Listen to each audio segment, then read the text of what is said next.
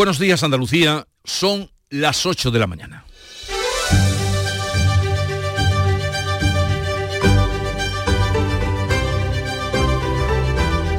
En Canal Sur Radio, La mañana de Andalucía con Jesús Vigorra.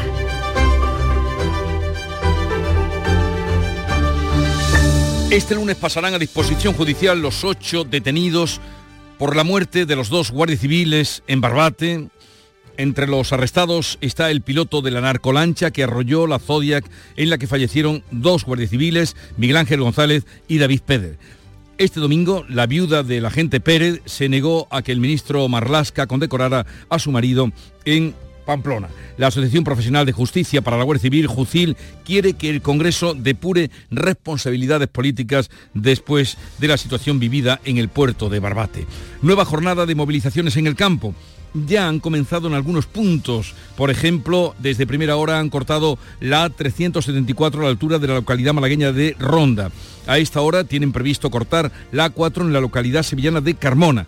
A ellos se unirán hoy las organizaciones agrarias que tienen previsto nuevas manifestaciones el próximo miércoles y la huelga indefinida que han convocado la plataforma en defensa del transporte, que comenzaba ayer, pero ayer desde luego sin mucha repercusión. Por otra parte, en el ámbito político, Feijón niega cualquier opción de amnistía o indulto a Puigdemont después de que el PP haya admitido que lo estudió tras la reunión con Jus antes de la investidura. La posición ha desatado las críticas de todos los partidos, a izquierda y derecha, y el desconcierto dentro del seno del Partido Popular. De estas y otras noticias, enseguida les ampliamos la información, pero antes el tiempo. Social Energy. La revolución solar ha llegado a Andalucía para ofrecerte la información del tiempo. Lunes 12 de febrero en el que la predicción indica cielos nublados y lluvias débiles o moderadas con pocas probabilidades de que alcancen el litoral mediterráneo. Las temperaturas irán en ascenso con subidas notables en algunos puntos. Hoy van a estar entre los 24 grados de Málaga y los 18 de Granada. Los vientos soplarán del oeste, de moderados a fuertes. A esta hora hay activo aviso amarillo por fenómenos costeros en Granada, por viento y oleaje en Almería y por lluvia en Jaén. Desafía los límites con Social Energy. Calidad imbatible, precio invencible. Si no, trae tu presupuesto y te lo mejoramos. Descuentos de hasta 3.150 euros con tu instalación premium con dos baterías. Cinco años de garantía en tu instalación, con primeras marcas y dos años de seguro todo riesgo gratis. Pide tu cita al 955 44 11 11 o socialenergy.es. La revolución solar es Social Energy.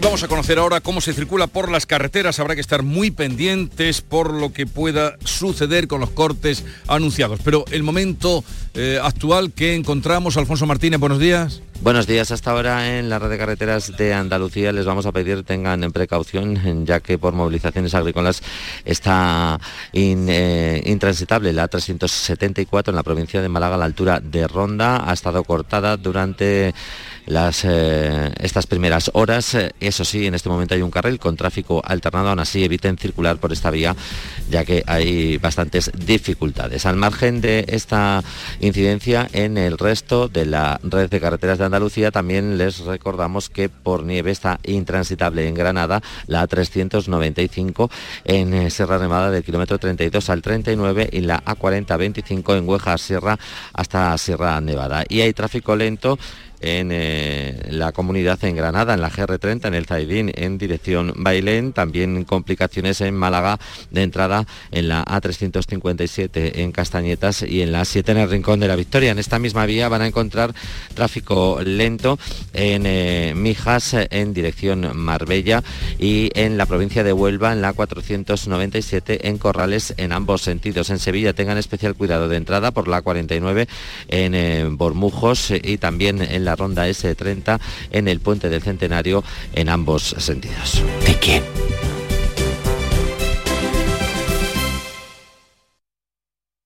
Te quiero, mi amor, mi pastelito, mi bombón, mi galletita, mi bollito, mi bizcochito. Uy. Pero qué hambre más tonta me ha entrado así de repente. Hay mucho amor dentro de ti, como en el cupón diario de San Valentín de la 11, porque podrás ganar 500.000 euros y además si entras en cuponespecial.es podrás conseguir experiencias únicas que te enamorarán. Cupón diario de San Valentín de la 11. Bases depositadas ante notario. A todos los que jugáis a la 11, bien jugado. Juega responsablemente y solo si eres mayor de edad. En Canal Sur Radio, La mañana de Andalucía con Jesús Vigorra. Después de los sucesos trágicos vividos el viernes en el puerto de Barbate, hoy van a pasar a disposición judicial los ocho detenidos implicados en la muerte de los dos guardias civiles. Manuel Pérez Alcázar. Entre los arrestados está el patrón de la narcolancha, Kiko El Cabra, con numerosos antecedentes criminales. Junto a él están detenidos siete españoles y un marroquí. El alcalde de Barbate, Miguel Molina, ha mostrado en Canal Sur su indignación por la falta de medios de las fuerzas de seguridad que hacen frente al narcotráfico. Estoy muy indignado. Estamos muy mosqueados, muy cabreados. El pueblo y la sociedad barbateña no es así y evidentemente no vamos a permitir que esto, esta dejadez por parte del Ministerio y demás, que en cuanto a los recursos materiales y, y humanos, pues se sigan permitiendo. Este domingo era despedido en Cádiz el agente fallecido Miguel Ángel González. El otro agente muerto arrollado por la narcolancha, David Pérez, será enterrado hoy en Nogarejas, en León. Este domingo, en la capilla ardiente en Pamplona, su viuda se negaba a que el ministro Marlasca le impusiera la cruz de oro al mérito, como explicaba la tía de la víctima. La viuda se ha negado a que, el, al- que Marlaska le pusiera ninguna medalla. Uno de los dos agentes heridos va a ser operado hoy, pero su vida no corre peligro. La Asociación Profesional de Justicia para la Guardia Civil, eh, JUCIL, va a promover una comisión de investigación en el Congreso, mientras que Partido Popular y Vox van a pedir la reprobación del ministro Grande Marlasca. El Consejo Ejecutivo Nacional de Jucil se reúne esta semana para elaborar un informe sobre el asesinato de los dos guardias civiles a manos de los narcotraficantes.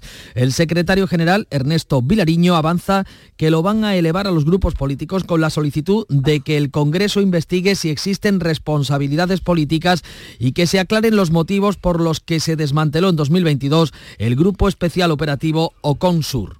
que se abra una comisión de investigación y determine si la inacción del Gobierno la lucha contra el narcotráfico y el tráfico de personas en el sur de España es el responsable del asesinato de nuestros compañeros el, el viernes en Barbate. El PP va a registrar la reprobación del ministro del Interior tanto en el Congreso como en el Senado, donde tiene mayoría absoluta. Feijó se reúne hoy en Cádiz con alcaldes y portavoces de la zona. Vox también propone reprobar a Marlasca. De este asunto vamos a hablar con Melisa Victoria Carmona, que es una de las portavoces de Jucil y a la sazón eh, sargento de la Guardia Civil. Será a partir de las 9 de la mañana. Las protestas de los agricultores cumplen una semana, van a continuar. La DGT informa del corte total a esta hora de la A374 en la localidad malagueña de Ronda. María Ibáñez.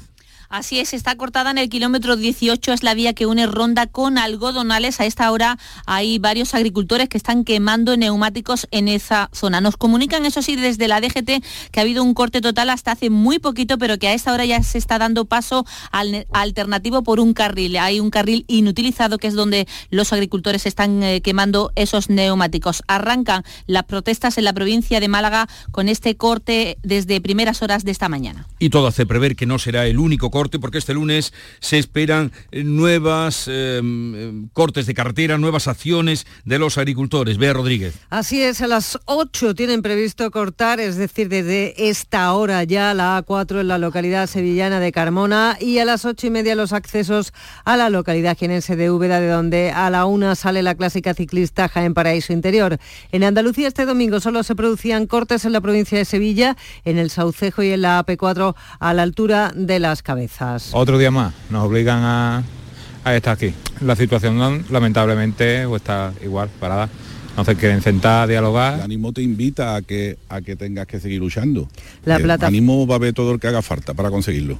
La plataforma en defensa del transporte que en 2022 puso en jaque al sector de la distribución se ha unido este domingo los agricultores con un paro indefinido. El sector de la pesca decide hoy si secunda las protestas y son las acciones espontáneas convocadas por redes sociales a través de plataformas como 6F, cuya portavoz Lola Guzmán se enfrentaba este fin de semana a varios agentes de la policía y lo hacía en estos términos. ¡Os las vais a ver!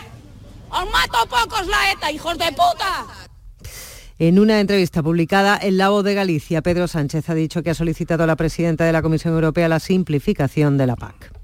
Las demandas del campo son, son legítimas. Es cierto también que hay un exceso de burocracia en toda la tramitación de la política eh, agrícola común. Y eso tenemos que simplificarlo. Asajaco Aguiupa han convocado protestas hoy en Alicante. El miércoles quieren cortar los cinco accesos a Sevilla, la A4 en el municipio jienense de Guarromán y el puerto de Motil en Granada. El líder del Partido Popular trata de zanjar las críticas de los partidos de izquierda y también de Vox por las informaciones que han aparecido este fin de semana en una decena de periódicos nacionales señalando que el Partido Popular habría explorado las posibilidades de una amnistía y también un indulto a Puigdemont antes de la investidura. Feijó intenta frenar así las críticas externas y el desconcierto en el seno del partido. Recalca su negativa a cualquier amnistía porque dice es inconstitucional y rompe el principio de igualdad entre españoles y asegura que no se da ninguna condición para los indultos a los líderes del proceso catalán. En Galicia, Feijó ha acusado al resto de partidos de intentar embarrar la campaña electoral y ha subrayado que para él esta exigencia de Junts fue siempre una línea roja, mientras que para Pedro Sánchez fue, decía, una oportunidad política. Conmigo el independentismo no puede contar para ningún tipo de amnistía, salvo para combatirla, y conmigo el independentismo no puede contar para cualquier tipo de indulto porque no se da ninguna condición. PSOE, Sumar y Vox arremeten en tromba contra el PP, al que acusan de engañar en su posicionamiento sobre la amnistía. Desde el Gobierno, varios ministros han acusado a los populares de ocultar el asunto. Desde el PSOE les ha puesto voz el expresidente Zapatero en, también en la campaña gallega. El fin de una gran infamia que hemos vivido durante estos tres meses protagonizada por la derecha y el Partido Popular de Feijó, generando crispación, atacando al Gobierno, diciendo que se rompe España, la Constitución, el Estado de Derecho. Y resulta que todo era una gran hipocresía, una gran mentira. El jueves, Puigdemont amenazó con difundir las conversaciones de su partido con el PP. Fuentes de la Dirección Popular admiten que en agosto, tras contactar con Junts para la investidura de Feijó, el PP estudió la posibilidad de una amnistía, aunque no la barajaron ni más ni menos que 24 horas. El Partido Popular se va a creyar, así lo anuncia, contra el fiscal general del Estado, Álvaro García Ortiz, por el ascenso de su predecesora, Dolores Delgado. Los populares consideran que García Ortiz prevaricó cuando decidió ascender a Dolores Delgado a la máxima categoría en contra del criterio del Consejo Fiscal. Aseguran que hay suficientes indicios que demuestran que la decisión de elegirla para ocupar el puesto de fiscal de la sala militar fue arbitraria y se produjo para pagar una deuda de gratitud. Recuerda la reciente resolución de la sala contenciosa del Supremo por la que se anuló el nombramiento de Delgado al apreciar desviación de poder. Se mantiene este lunes el aviso amarillo en Almería y también en Granada por fenómenos costeros y viento. La lluvia del fin de semana alivia ligeramente los embalses. Han caído más de 200 litros en algunos puntos de la Sierra de Cádiz. En esta provincia los embalses apenas alcanzan el 13% de la media en el sistema Guadalete y el 6% en Barbate. Se ha desbordado, eso sí, el río Guadalete, aunque sin consecuencias. Los pantanos de la cuenca del Guadalquivir en la provincia de Sevilla están al 35%, ligeramente por debajo del 35%, casi 10 puntos más que la media de toda la cuenca. La presa de Alcalá del Río ha tenido que abrir sus compuertas para aliviar el caudal del agua, una imagen que no veíamos desde hacía mucho tiempo. Las lluvias han dejado 90 litros en toda la vega del Guadalquivir. En Jaén, el embalse del Quiebrajano ha recogido 76 litros. A primera hora de la mañana han pasado a disposición del juez los ocho detenidos vinculados con la oleada de robos en Chalet, en la provincia de Sevilla y más en concreto en la comarca del Aljarafe, entre otros robos, el de la casa de la cantante María del Monte. En los juzgados de Sevilla se encuentra Javier Ronda. Buenos días, Javier.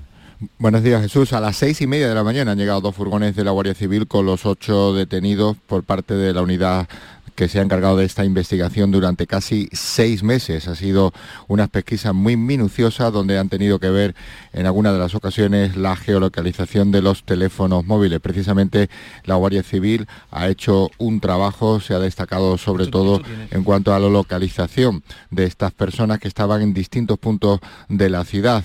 El golpe se daba por parte de los agentes el pasado viernes. Esta mañana van a empezar a declarar en tan solo unos minutos ante el titular que lleva la investigación. Han dado por desmantelada a esta banda que la considera muy activa en los robos de chalet. Se le atribuye al menos, eh, al menos una decena de robos en principio. En los distintos registros que se realizaron el viernes se han encontrado joyas, dinero, también otros efectos que ahora se están cotejando con los botines que se han intervenido. Antonio Tejado, quien es el sobrino de María del Monte, uno de los chalés robados el pasado mes de agosto, se encuentra entre estas ocho personas detenidas aquí a esta hora de la mañana está en los calabozos de los juzgados de guardia del Prado de San Sebastián.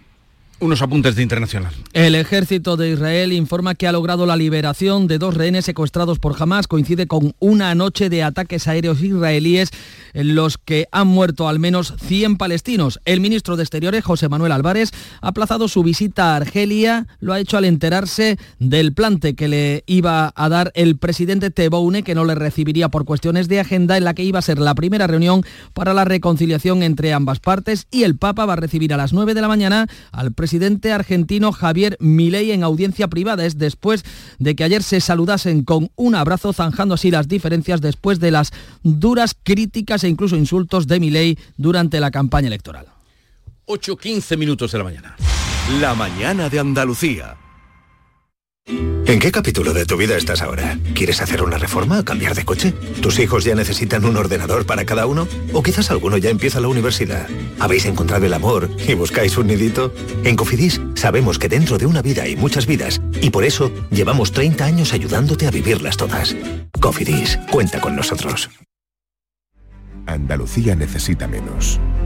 Menos retrasos, menos cargas administrativas, menos trámites, menos duplicidades.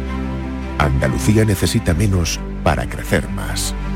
Por eso, la Junta de Andalucía pone en marcha el Plan Andalucía Simplifica, que trabaja en transformar la administración pública para que sea más ágil y digital, al servicio de todos. Descubre las medidas en andaluciasimplifica.com. Junta de Andalucía. En cofidis.es puedes solicitar financiación 100% online y sin cambiar de banco. O llámanos al 900 84 12 15. Cofidis, cuenta con nosotros. Vamos con las noticias más destacadas de este lunes 12 de febrero. Comenzamos por tomar el pulso al día, la tensión.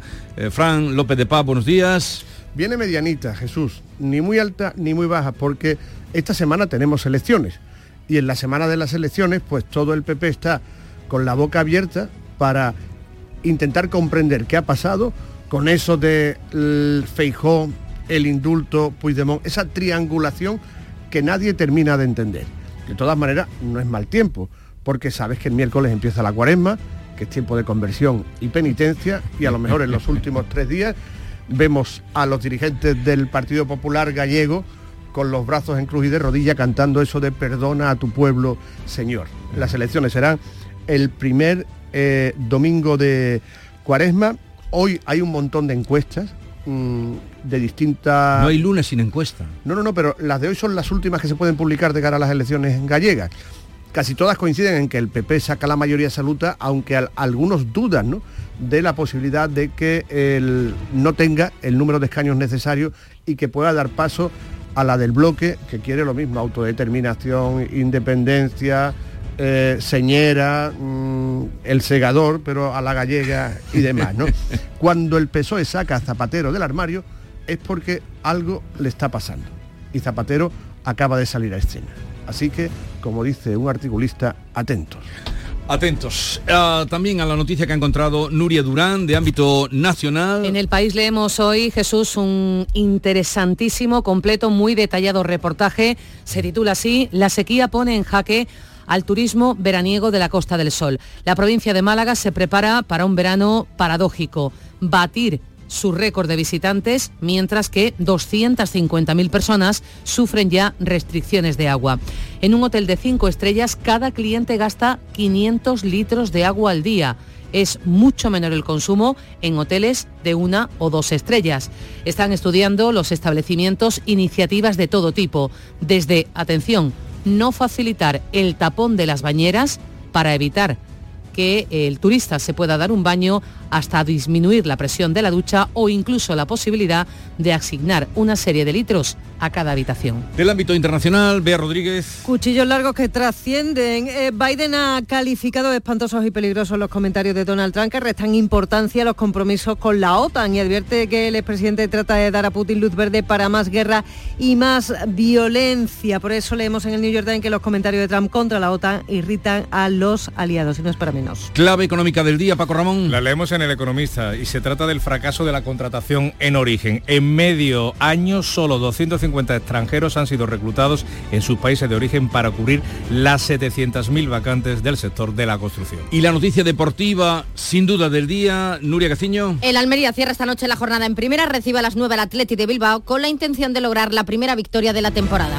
Pues llegamos así a las 8, 20 minutos de la mañana. Es el tiempo de la información local. Atentos. En la mañana de Andalucía de Canal Sur Radio, las noticias de Sevilla con Antonio Catoni. Buenos días, pasan a disposición judicial el sobrino de la cantante María del Monte y los otros siete detenidos en relación con el robo de la vivienda del artista y en otras viviendas del Aljarafe. La investigación ha permitido desmontar una organización dedicada a robo con violencia e intimidación. Enseguida estamos en los juzgados de Sevilla donde ya se encuentran los detenidos. Hoy distintas organizaciones agrarias se suman a la protesta iniciada por los agricultores de forma espontánea. Atención porque a las 8 de la mañana tienen previsto volver a cortar la A4 a la altura de Carmona y a las 9 agricultores de Huelva se han dado cita en el centro logístico de Huevar del Aljarafe. Y la lluvia en las últimas horas no ha llovido mucho, algo más de 3 litros por metro cuadrado en Guadalcanal o en Cazalla, 4 en Écija. Este pasado domingo o desde este pasado domingo se acumulan 37 litros por metro cuadrado en Pruna o 26 en la Puebla de Cazalla, según los datos de la Confederación. Y va a seguir hoy lloviendo de forma débil o moderada, los cielos están cubiertos, es destacable la subida de las temperaturas, vamos a alcanzar 17 grados en Morón, 21 en Lebrija, 23 en Écija y Sevilla, donde ahora tenemos 13. Vamos a conocer la situación del tráfico en estos momentos. Pilar González, buenos días. Buenos días. Los agricultores están cortando ya la carretera en el Saucejo y en Algámitas. Además de las protestas, hay retenciones habituales de cada mañana por circulación de 5 kilómetros en la entrada a Sevilla por la autovía de Huelva, dos por la de Coria y Utrera y uno por la de Mairena. En el Centenario, tres en sentido Cádiz y dos hacia Huelva. Dos también en el nudo de la Gota de Leche, sentido Ronda Urbana Norte. En el interior de la ciudad, tráfico intenso en las entradas por el patrocinio Avenida Juan Pablo II y Puente de las Delicias, Salamillo y Avenida de la Paz. Enseguida desarrollamos estos y otros asuntos, realiza Juanjo González. Sol Renovables les ofrece el tiempo. Expertos en instalaciones solares y energías renovables para su vivienda o negocio. Enchúfate al sol. www.solrenovables.com a las 6 de la mañana comenzaba el traslado de los ocho detenidos en Sevilla por asaltar y robar casas del Aljarafe. Entre ellos está el sobrino de la cantante María del Monte, cuya casa fue asaltada en agosto. Eran trasladados desde los calabozos de la comandancia de la Guardia Civil en Montequinto a los juzgados del Prado de San Sebastián, donde se encuentra Javier Ronda. Javier, buenos días de nuevo. A las seis y media, buenos días, llegaron los ocho detenidos en dos furgones de la Guardia Civil desde los calabozos de la comandancia de Montequinto. Ahora están en los calabozos de este juzgado de guardia va a ser una mañana larga para el juez que investiga este caso desde hace ya seis meses. Han sido unas investigaciones, una pesquisa muy pormenorizada donde han tenido que ver tanto los registros como la geolocalización de teléfonos móviles, distintas averiguaciones que al final la Guardia Civil da por desmantelada a esta organización que se dedicaba a los asaltos, en algunas ocasiones con violencia y con muchísima efectividad en varios chalets de la Jarafe, entre ellos el de María del Monte el pasado mes de agosto. Se espera que vayan declarando a lo largo de toda esta mañana, ya veremos en qué calidad quedan los arrestados, si quedan en disposición del juez de guardia para que ingresen finalmente en prisión o si quedan en libertad con cargos, es lo que va a ocurrir a lo largo de la mañana. María del Monte, una de las afectadas, dice que no sospecha en principio de nadie hay que creer en la presunción de inocencia. Eh, yo no he estado al tanto de absolutamente nada, no me han ido informando de nada. Yo no soy quien para sospechar de nadie. Las sospechas no son buenas y yo no he sospechado ni sospecho de nadie hasta que un juez diga lo que tenga que decir. Informa directo en los juzgados de Sevilla Javier Ronda, 8 y 23. ¿Te casas? Ven a Mundo de Boda. El 17 y 18 de febrero en Hacienda Albaraca de Dos Hermanas, profesionales nupciales se reúnen para ofrecer sus servicios en la quinta edición de Mundo de Boda. Inscríbete en mundodeboda.org y recibirás un regalo de bienvenida y podrás participar en sorteos. Vosotros el amor, el resto en Mundo de Boda. Más cosas, los agricultores y ganaderos continúan con sus movilizaciones en defensa del sector agroalimentario español. Sabemos que tenían previsto o que tienen previsto a partir de esta hora cortar la A4 a la altura de Carmona, pero por, por el momento ese corte no se ha producido. ¿Qué más sabemos, Pilar González? Bueno, pues hasta ahora están los agricultores concentrados en el polígono El Pilero en Carmona y allí están decidiendo en este momento qué puntos de la A4 van a cortar a esa altura de Carmona, un corte que se viene produciendo desde el pasado martes allí en la A4, pero que en esta ocasión se suman los agricultores de forma independiente y organizaciones agrarias. A esta hora sí están cortando en el Saucejo que también se repite ese corte diariamente desde el martes pasado, y en Algámitas. Y hay que tener en cuenta que se han citado agricultores de Huelva en el centro logístico de Huevar de la Jarafe a las 9 de la mañana, por tanto, habrá retenciones también en ese punto. Estaremos pendientes de todo ello, se lo vamos a contar. Protestan principalmente por la política agraria comunitaria, piden más presupuesto, menos burocracia,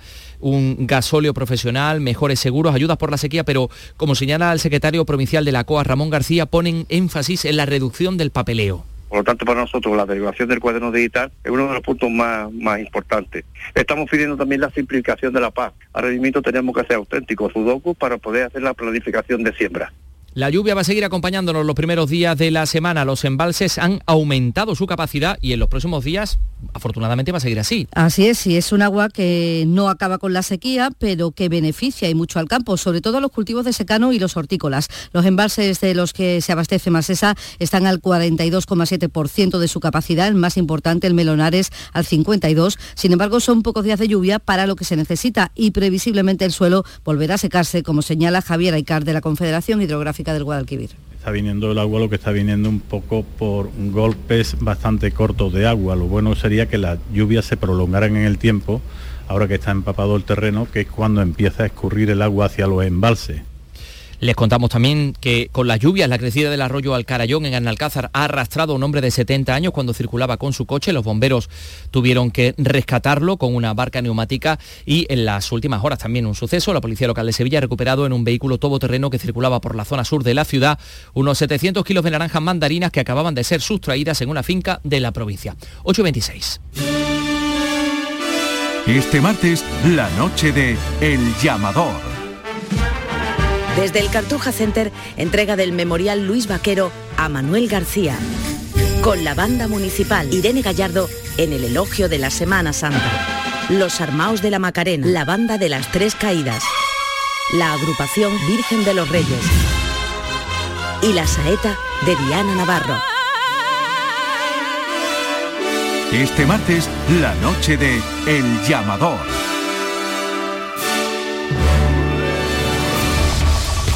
Hoy a mediodía está convocado ante el Ayuntamiento de Sevilla un minuto de silencio convocado por la Federación Española de Municipios y Provincias y por sindicatos y asociaciones en memoria de los dos guardias civiles muertos en Barbate a ser arrollados por una narcolacha. Les contamos también que hay proyecto de nuevas viviendas de protección oficial en Sevilla. La empresa pública en Vicesa Municipal ha aprobado la contratación para la construcción de 415 viviendas de protección oficial en cuatro promociones en Palmas Altas. El presupuesto, dice el delegado de urbanismo Juan de la Rosa, de 60 millones de euros cofinanciados con Europa damos un paso significativo en el desarrollo de Palmas Altas. Este equipo de gobierno está inmerso en la promoción de nuevas viviendas VPO a las que se sumarán otras durante los próximos meses, con el único fin de que Sevilla sea una ciudad agradable para vivir.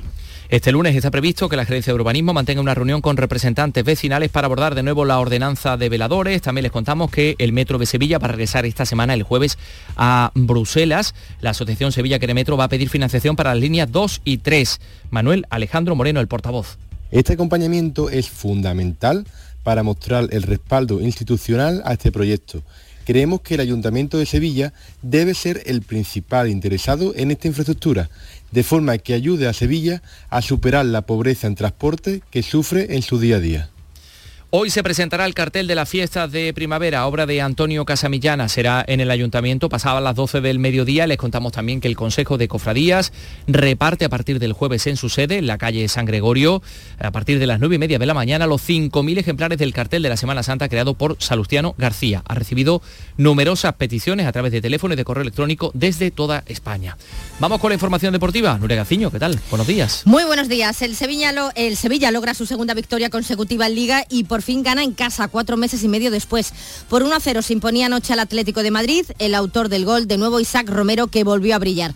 La victoria del Sevilla le mantiene en la decimoquinta posición, pero ya a seis puntos de los puestos de descenso. Y la victoria del Betis el viernes ante el Cádiz por 0 a 2 provoca que los verdiblancos recuperen el sexto puesto en la semana en la que el jueves afrontan los octavos de final de la Conference League, partido de ida a las 9 en el Benito Villamarín ante el Dinamo de Zagreb. No sé si queda algo de un romance que ya fue. Esta canción, Yo solo quiero amor, de Rigoberta Bandini, se llevaba el Goya Mejor Canción Original en los premios Goya este pasado fin de semana. Forma parte de la banda sonora de Te estoy llamando locamente, que narra los orígenes del movimiento LGTBI en Sevilla. ¿Dónde van las cosas que tuvimos que 11 grados en Sevilla capital.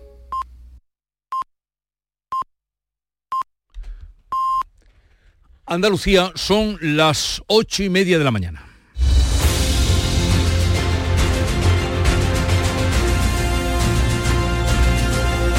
Esta es la mañana de Andalucía y en un momento vamos a abrir tertulia de actualidad hoy con Ángela Martialay, de jefa de tribunales del mundo, Pepe Landi y Teo León Gross.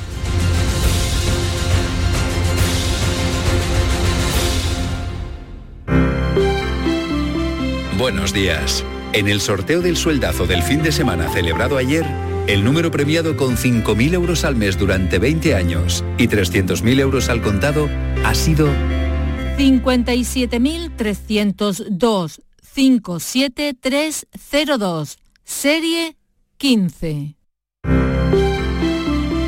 Asimismo, otros cuatro números y series han obtenido cada uno de ellos un sueldazo de 2.000 euros al mes durante 10 años.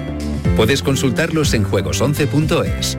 Hoy, como cada día, hay un vendedor muy cerca de ti repartiendo ilusión. Disfruta del día. Y ya sabes, a todos los que jugáis a la 11, bien jugado.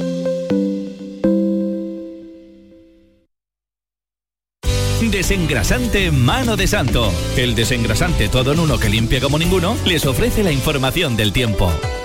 Buenos días. Hoy en Andalucía cielos nubosos o cubiertos con precipitaciones débiles a moderadas, que es poco probable que alcancen el litoral mediterráneo, donde serían de carácter débil. Vientos de componente oeste moderados a fuertes con rachas muy fuertes en el litoral y zonas altas orientales y moderados en el resto. Es una información de la Agencia Estatal de Meteorología. Mano de santo limpia la ropa, mano de santo limpiar salón, mano de santo y en la cocina, en el coche, en el watercloak, mano de santo para los mano de santo para el taller, mano de santo te cuida, mano de santo te alegra la vida, mano de santo, mano de santo, ponte a bailar y no limpies tanto, mano de santo, mano de santo, ponte a bailar y no limpies tanto. Seguramente el mejor desengrasante del mundo. Pruébalo. El flexo de Paco Reyero. Si pudiera resucitar a gente, ¿a quién resucitaría, Rafael? Yo resucitaría a la humanidad entera. Imagínate tú el problema que yo le iba a ocasionar a la seguridad social. A lo mejor había gente que decía, bueno, mm, yo me voy otra vez porque con lo que está con la que está cayendo. El Flexo, de lunes a jueves, a las 12 de la noche, en Radio Andalucía Información. Y los lunes a la una de la madrugada en Canal Sur Radio.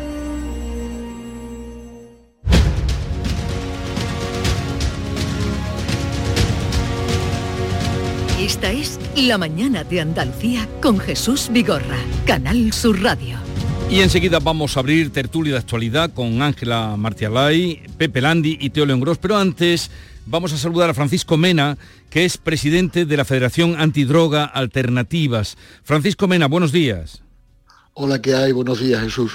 Eh, la muerte de dos guardias civiles arrollados eh, por una narcolancha en Barbate la noche del viernes ha abierto mm, todos los debates sobre el recrudecimiento del narcotráfico, la escasez de medios humanos, materiales. ¿Qué valoración hace usted que representa a esas asociaciones que tanto tiempo llevan luchando contra la droga y el tráfico de droga en el campo de Gibraltar?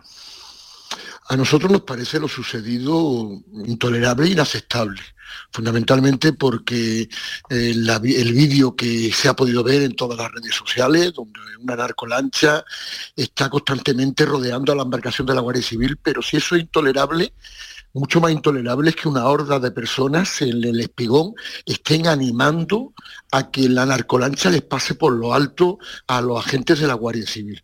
Esta situación es una situación que ya viene de lejos.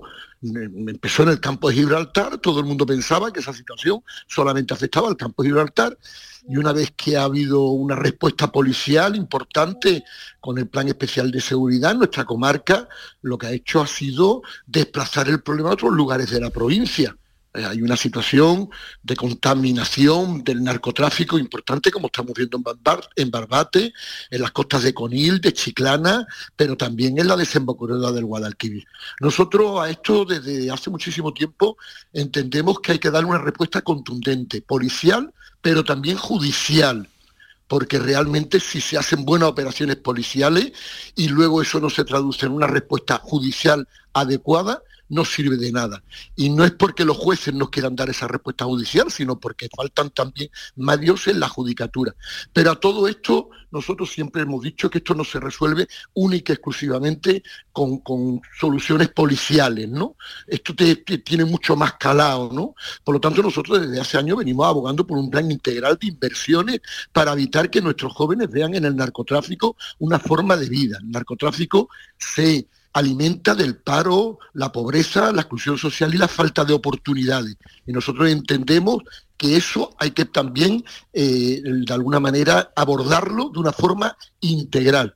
Y dentro de las medidas de ese plan integral que nosotros venimos años, desde hace años proponiendo, tanto al Gobierno central como a la Junta de Andalucía, cada una sus competencias, consideramos que había que aplicar el, lo que nosotros hemos llamado zona de especial singularidad en la provincia de Cádiz, los agentes de la Policía Nacional, de la Guardia Civil, de Vigilancia Aduanera, los jueces y fiscales, hay que premiarlos por el gran trabajo que están haciendo, pero también por el esfuerzo que están haciendo, ¿no? Y eso es lo que nosotros venimos desde hace muchos años trasladando y lamentablemente hemos tenido que, como en estos días, pues llorar el fallecimiento de dos agentes que no son los primeros. Tengo que recordar que el primer agente murió allá por el año 2016, eh, que fue un agente local de la policía local de la línea, que murió en un accidente, en una persecución. Luego murió un guardia civil posteriormente también en otra persecución y un agente de aduana y ahora se suman estos dos nuevos agentes y lamentablemente nos parece que esto es inaceptable. pues muchas gracias por eh, su testimonio, sus palabras como buen conocedor, porque llevan ya mucho tiempo ustedes trabajando en contra y levantando la voz en contra de esta situación. Francisco Mena, presidente de la Federación Antidroga Alternativas. Un saludo y buenos días. Muchísimas gracias, es un saludo. Eh, bien, vamos a entrar con este tema lo primero. Ángela Martialay, buenos días. ¿Qué tal? Buenos días. Eh, Pepe Landi, desde Cádiz. Hola Pepe. Muy buenos días, ¿qué tal? Y Teo León Gross, que me acompaña aquí en los estudios de Canal Sur Radio en La Cartuja. Buenos días, Teo. ¿Qué tal? Muy buenos días. Pues retomamos, el tema es este. Todos vimos lo que ocurrió el viernes, eh, sorprendentemente. Y, y, es el tema que tenemos sobre la mesa. Pero permitidme un momento porque ya han empezado los cortes de carretera. Nos llegaba el primero de ronda. Eh, hace unos minutos. Desde Jaén también nos dicen que ya hay carretera cortada. ¿Dónde, Alfonso Miranda? ¿Qué tal? Buenos días, Jesús. A esta hora de la mañana un grupo de agricultores y de ganaderos de la provincia de Jaén acaban de cortar el tráfico en los dos sentidos de la autovía de la A32, eh, la zona de, en el término municipal de Úbeda. Es una de las acciones programadas para la jornada de hoy. Inicialmente dicen que el corte de autovía lo van a mantener hasta las 9 de la mañana. Una de protesta que querían hacerla coincidir con la salida de la prueba internacional de ciclismo, la clásica Jaén Paraíso Interior. Desde primera hora de la mañana se ha establecido un importante dispositivo de seguridad por parte de la Guardia Civil, aunque sí es cierto que a esta hora de la mañana no han podido impedir que los eh, agricultores hayan tomado la A32. Está completamente cortada, como decimos, en ambos sentidos, a la altura de la localidad de Úbeda. En Úbeda, a la altura de esta localidad, la A32 cortada en ambos sentidos. Gracias, Alfonso Miranda.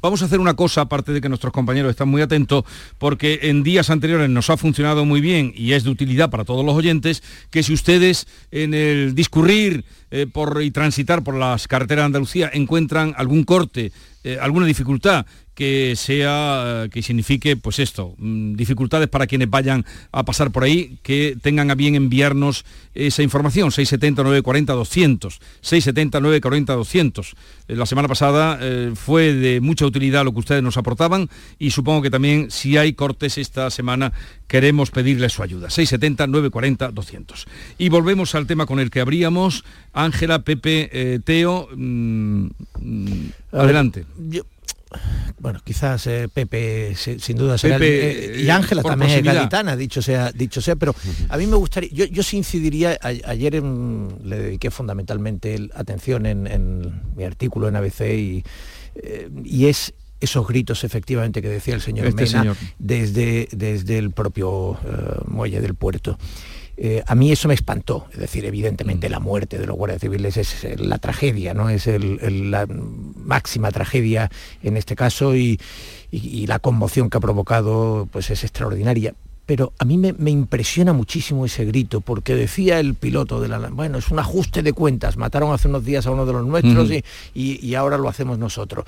Em, esos gritos de unos chavales diciendo, envísteles... Em, bueno, a mí me parece eh, de una desolación absoluta porque me retrata un paisaje sociológico que yo no sé si es recuperable, pero desde luego de una degradación extraordinaria. Sí. lo más impresionante de, un acontecimiento tan trágico, quizás el episodio más trágico relacionado con el narcotráfico en la provincia de Cádiz. estábamos buscando todos los todos los periodistas este viernes y este sábado precedentes y, no encontrábamos algo tan, tan grave.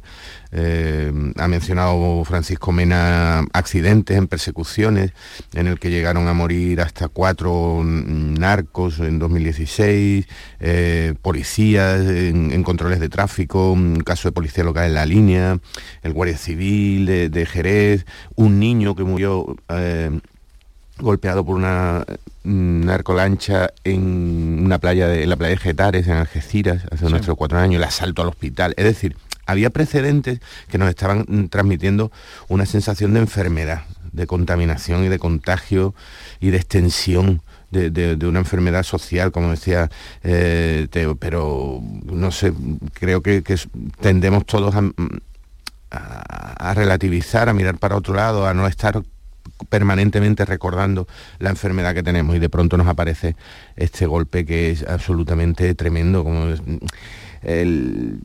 la sensación que me encontré además en Barbate el, sábado por la mañana fue de desolación también vecinal, social. La tragedia y las víctimas mortales están por encima de todo, pero también eso que comentabais de esa sensación de vergüenza, eh, de, tener como, como, vecinos a varios, mm, varios chavales, parece que eran un centenar de personas las que estaban, eh, jóvenes los que estaban en el puerto, que se habían enterado del presunto espectáculo y iban a, acudir allí como el que va a ver, pues, pues, pues eso transmite una, sensación de vergüenza y de dolor que en Barbate eh, eh, especialmente aguda porque tienen la sensación de estar pagando mm, por una situación que es de toda la costa, bueno, no de toda la costa de Cádiz, porque la Costa del Sol también tiene un problema en, otros niveles, digamos, organizativos con, el narcotráfico también tremendo, incluso a la costa de Huelva. O sea, esta situación se da en muchos sitios y ellos tienen la sensación de estar eh, siendo señalados y de volver al estigma de barbate, atún y chocolate, del narcopueblo. ¿no? Y es, es una desgracia, pero marca un, punto de gravedad mm, que, no, podemos ignorar y, no podemos em, volver a apartar la mirada y, relativizar, que es gravísimo. Ángela.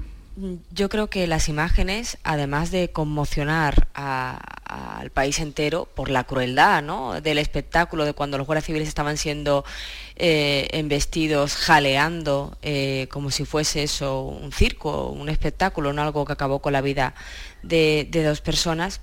Yo creo que además de, eso, de la conmoción que han generado las imágenes, el problema eh, es que mm, no sé yo hasta qué punto eh, somos conscientes de que el narcotráfico en el estrecho de Gibraltar es un problema nacional.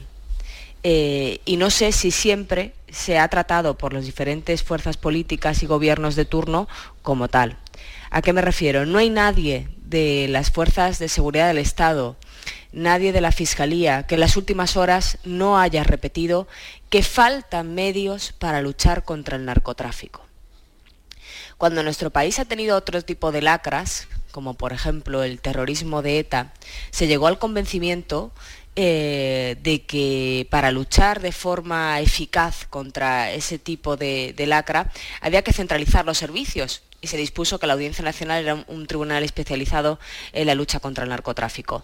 Aquí solamente los casos eh, en los que el tráfico de drogas afecta más de un territorio o supone una determinada eh, cantidad de droga, eh, es las que la asume la Audiencia Nacional, pese que a, que ha habido intentos en los últimos años de cambiar eso. Eh, a mí me parece que hasta que no nos tomemos en serio que hay un, hay un problema enraizado en la población con un alto paro juvenil en la zona del estrecho, en la zona del campo de Gibraltar, y, que se trata de, un problema que tiene, como se veía en el vídeo, un apoyo social importante que genera dinero fácil a, muchos jóvenes, eh, el problema va a continuar allí. Y lo triste es que esto ya se sabía y que no solamente no se han dado más medios, sino que se han quitado medios en los últimos años. Y tiene que ocurrir una desgracia como tal, una tragedia donde guardias civiles eh, luchan con inferioridad de, medios respecto a los narcos para que entonces se ponga el foco de la prensa nacional eh, en el campo de Gibraltar. decía, Ángela, creo que da una clave fundamental. Eh, tenemos eh, que, asumir, mm, sobre todo las administraciones, las instituciones tienen que asumir que eh, la provincia de Cádiz, la Costa del Sol, eh, la, costa atlántica hasta Huelva, es la frontera sur de Europa. Es decir, no, no, no es un problema que tenga la costa de Cádiz.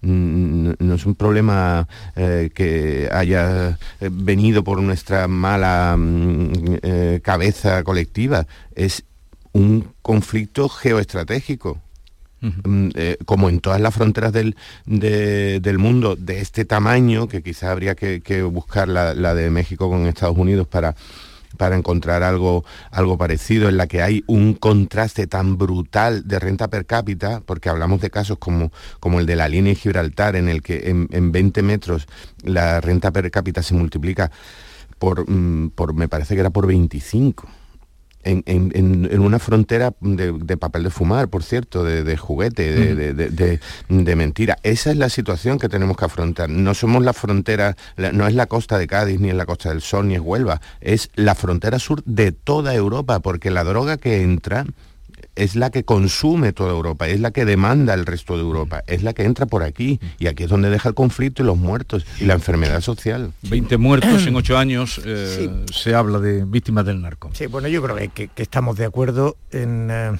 de un lado, en el, eh, en fin, el pecado capital que supone cuando una sociedad se acostumbra a que en el patio trasero haya anomalías eh, delictivas, eh, eh, espacios al margen de la ley, el, salvaje oeste, el territorio comanche, y, convive con él. Y este no es un problema que haya surgido este fin de semana, ni hace un año, ni hace dos, ni hace tres. Y decía Ángela, claro, los sucesivos gobiernos, efectivamente, y las sucesivas sociedades que hemos ido aceptando que en el patio trasero, efectivamente en ese territorio con, unas desigualdades extraordinarias, está el, sur de Andalucía tiene la frontera más desigual del mundo. Y, evidentemente pues esto es, eh, esto es eh, lo fundamental. ¿no? Ahora, también lo ha, lo ha enunciado, me parece, Ángela, en un momento determinado, eh, hay unas explicaciones que no se le han dado a la sociedad sobre el desmantelamiento del dispositivo llamado OCON, eh, OCONSUR, órgano de coordinación contra el narcotráfico en Andalucía, eh, dirigido por un brillante y polémico, teniente coronel, el teniente coronel Oliva, eh, en, un momento determinado ese dispositivo que tenía 150 agentes disponibles 24 horas, 7 días, 365, eh, eso, esa unidad de élite de repente fue desmantelada, los agentes, el, teniente coronel fue a Málaga a esperar destino, los agentes volvieron a sus puntos de origen y nadie dio suficientes explicaciones de lo que ha pasado. Y esta sociedad... se dieron, esta, se, articuló yo me acuerdo, se, preguntamos y se dieron muchas eh, explicaciones, hasta la propia directora entonces de la Guardia Civil, de que era un cambio, que se renovaban, pero la prueba de ello es lo que... Sí, pero eso, eso no fueron explicaciones, eso, fueron, eso fue el argumentario, ese fue el argumentario. Pero cuando, cuando Marlasca, perdón, cuando Marlasca defiende el sábado por la mañana en, en Cádiz, no se atrevió a ir a Barbate, por cierto, en, la ciudad de Cádiz, en la comandancia de la Guardia Civil, delante del féretro de, uno de los mm, asesinados. Eh, defiende que en cinco años mm, la situación ha cambiado mucho a mejor. Bueno, em, roza el cinismo. Eh, esa, esa, declaración. tiene cierta lógica que un dirigente político se autorreivindique y, y reclame reconocimiento para su trabajo, pero es que ese reconocimiento no puede llegar porque, porque la, evidencia de la tragedia nos demuestra que la situación va a peor que los narcos cada vez están más armados, más violentos, son más impunes, más indolentes ante el, dolor y el miedo de, sus vecinos. Porque hay una idea aquí de base que, que en Barbate también el otro día estaba muy, muy extendida era, bueno, si, si, actúan así con dos guardias civiles, con cuatro fueron los atacados, guardias civiles armados, entrenados, que representan a la sociedad y, están para protegernos, y si, si, los asesinan y los mm, eh, acosan tan, de, forma tan salvaje, ¿qué podemos esperar los demás? Pero con total hay datos, y luego yo creo que hay datos que hablan por sí solos. Todos los años, un 40% de los guardias civiles que están destinados en, el estrecho de Gibraltar, en el campo de Gibraltar, eh, piden el traslado. ¿Por qué no quieren las fuerzas de seguridad trabajar eh, en, esa zona? Es evidente porque se juega la vida, hombre, siempre uno que es miembro de la, de la Fuerza de Seguridad corre ese riesgo, pero porque se, es, es David contra Goliat, es una falta de medios absolutas. Las lanchas que llevaban el otro día la Guardia Civil no tienen nada que ver con las lancorachas, que aunque estén prohibida su venta desde el año 2018, los narcotraficantes siguen accediendo a ellas. Es decir, podemos minimizar el problema que hay, podemos minimizarlo, pero el problema existe y prueba de ello es que la gente no quiere trabajar allí, porque las condiciones son muy malas, las, los medios, las condiciones materiales. Un marinero de, Barbate mayor eh, eh, hacía el sábado por la mañana una comparación mm, que puede, para los que no somos expertos técnicos en, nada, pero tampoco en navegación, que nos puede ayudar mucho. lo, que sucedió fue como si intentas mm, poner una moto delante de un camión para pararlo.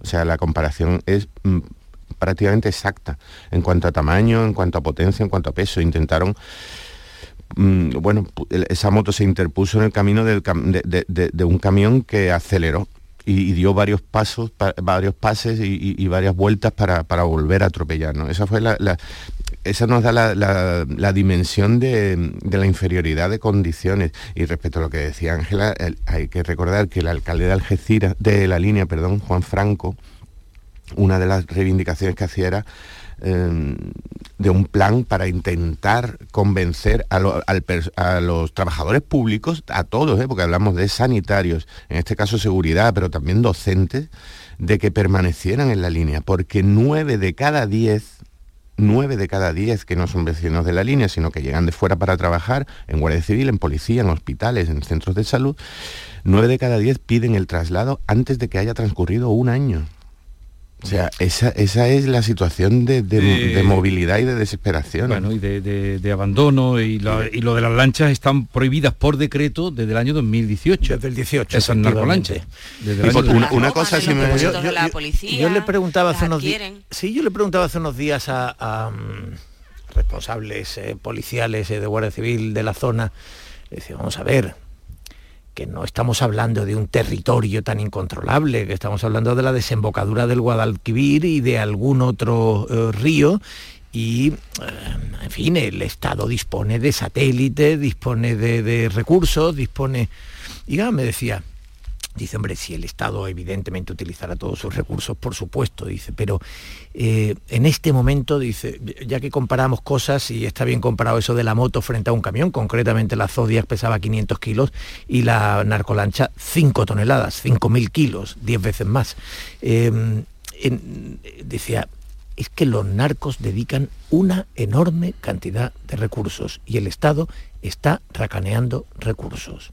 Y esta es la realidad, es decir, el narco aumenta la inversión en recursos y el Estado ha desinvertido. Y en cualquier caso el Estado tendría que hacer una apuesta mucho más decidida, mucho más contundente. Eh, y si quiere, efectivamente, el Estado también tiene mm. recursos potentes. Pero que esas narcolanchas, con el tamaño que tienen, en un territorio relativamente controlable, eh, se paseen con ese nivel de impunidad, no deja de ser mm, formidable. Es decir, es algo que provoca perplejidad. si me, me, disculpáis. Sí, sí, yo simplemente quería, solo quería añadir que, eh, me, resultó muy doloroso también la sensación de mm, de bochorno de, los barbateños del sábado y decir que no podemos negarnos ni ellos pueden negarse que esta enfermedad social eh, existe y que hubo 100 niñatos allí eh, gritando, jaleando y vitoreando de forma vergonzosa y repugnante. Pero mm, recordar que al día siguiente, en una concentración ante el ayuntamiento, fueron más de 2.000 personas entre lágrimas las que gritaron que eso no es Barbate, que eso no representa Barbate, que son unos pocos y que efectivamente creo que así, que así es, que esa situación se da en otros sitios, en la línea, en el Zabal, en San Lucas, la situación es muy complicada, que lo estáis comentando, creo que es muy complicada, mucho más grave de lo que pensamos en la desembocadura del, Guadalquivir. Y, pero queremos pensar que son una absoluta minoría mm, que, no, que, abochorna a todos sus vecinos y a, todos sus conciudadanos. Ángela. Sí, yo quería decir que he leído esta mañana la entrevista que le hacen los compañeros del diario de Cádiz al ministro Marlasca. Y como ciudadana no me he quedado mm, nada tranquilizada ni tranquila con, lo que lo que dice ahí el ministro. Por supuesto dice que no va a quedar impune este crimen, faltaría, pero luego eh, el señor Marlasca se reafirma en que ha habido un incremento de medios eh, en el campo de Gibraltar, eh, la lucha contra el narcotráfico y que esa política ha llevado a incautarse eh, mayor cantidad de droga y a llevar a cabo mayores detenciones y que se han creado más plazas de fiscales. Quiero decir que yo no veo en las explicaciones que da el ministro una radiografía de que algo no está funcionando, sino todo lo contrario, de que lo que se está haciendo está bien, Mire, cuando los guardias civiles no se quedan allí, cuando los medios con los que salen al mar no tienen comparación con los que utilizan los narcotraficantes, eh, cuando se ha vivido una tragedia de esta magnitud, que las responsabilidades que le están pidiendo las asociaciones de guardias civiles a Marlasca es porque estaban avisados, insisto, no hay una sola persona que esté en el campo de Gibraltar en la lucha contra el narcotráfico involucrada, da igual que sea juez, sea policía, sea guardia civil, sea fiscal, que no diga que faltan medios. Y yo no veo que, esa tesis sea la que ha defendido el ministro del Interior en las últimas horas. Eh. Con lo cual a mí como ciudadana eso me preocupa, porque yo sí que creo, sí me creo a los que están trabajando en el campo de Gibraltar, sí me creo que faltan medios. Eh, bueno, la propia fiscal, lo dijo eh, a los pocos minutos de que sucediera, no la primera vez que lo dice, ¿no? un, momentito, perdonadme, porque esto es también útil para quienes estén eh, por las carreteras. Acaba, me lo manda además un compañero modesto, que la, la A92 ya está la autovía cortada a la altura de Aral en un sentido y en otro. Que está siendo uno de los puntos eh, habituales. Pues está cortada la altura de Aral, la A92. También teníamos la eh, en Ronda, la A397 creo que es. O 57, no sé, no me acuerdo.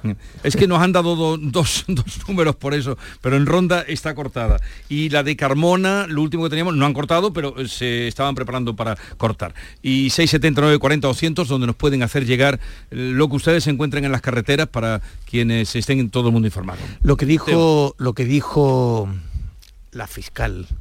Que no es la primera vez que lo decía. Después del, eh, de lo sucedido es muy, muy revelador, porque es una fiscal, ¿eh? Estamos hablando del, del, Ministerio Público, Ángela sabe mucho de la Fiscalía y lleva una temporada últimamente eh, muy dedicada a la Fiscalía. La fiscal dijo que no vengan al funeral si no vienen con recursos. Eh, o sea, es decir, es una frustración, es un nivel de impotencia el que tienen allí extraordinario. Y como acaban de mencionar Pepe y Ángel, hombre, el cinismo del ministro de andar eh, presumiendo de los éxitos y de la eficacia de su plan, cuando en este momento eh, una fiscal tiene que decir que no vengan si no es con recursos. Hombre, yo diría que como mínimo es para que el ministro se tentara un poquito uh, antes de eh, dar ciertos discursos. Sí, y el fiscal provincial, el, superior de, de, la fiscal antidroga y las asociaciones de, de, vecinos y de afectados y todas las asociaciones de Guardia Civil, es decir, el ministro Marlasca es la única persona en este país que piensa que se ha hecho lo suficiente. Es la única persona que, sea, que cree que se ha hecho lo suficiente. La única, solo él. Un momentito, uh, Pepe, llegamos a las 9 de la mañana, luego vamos a hablar con Melisa Victoria.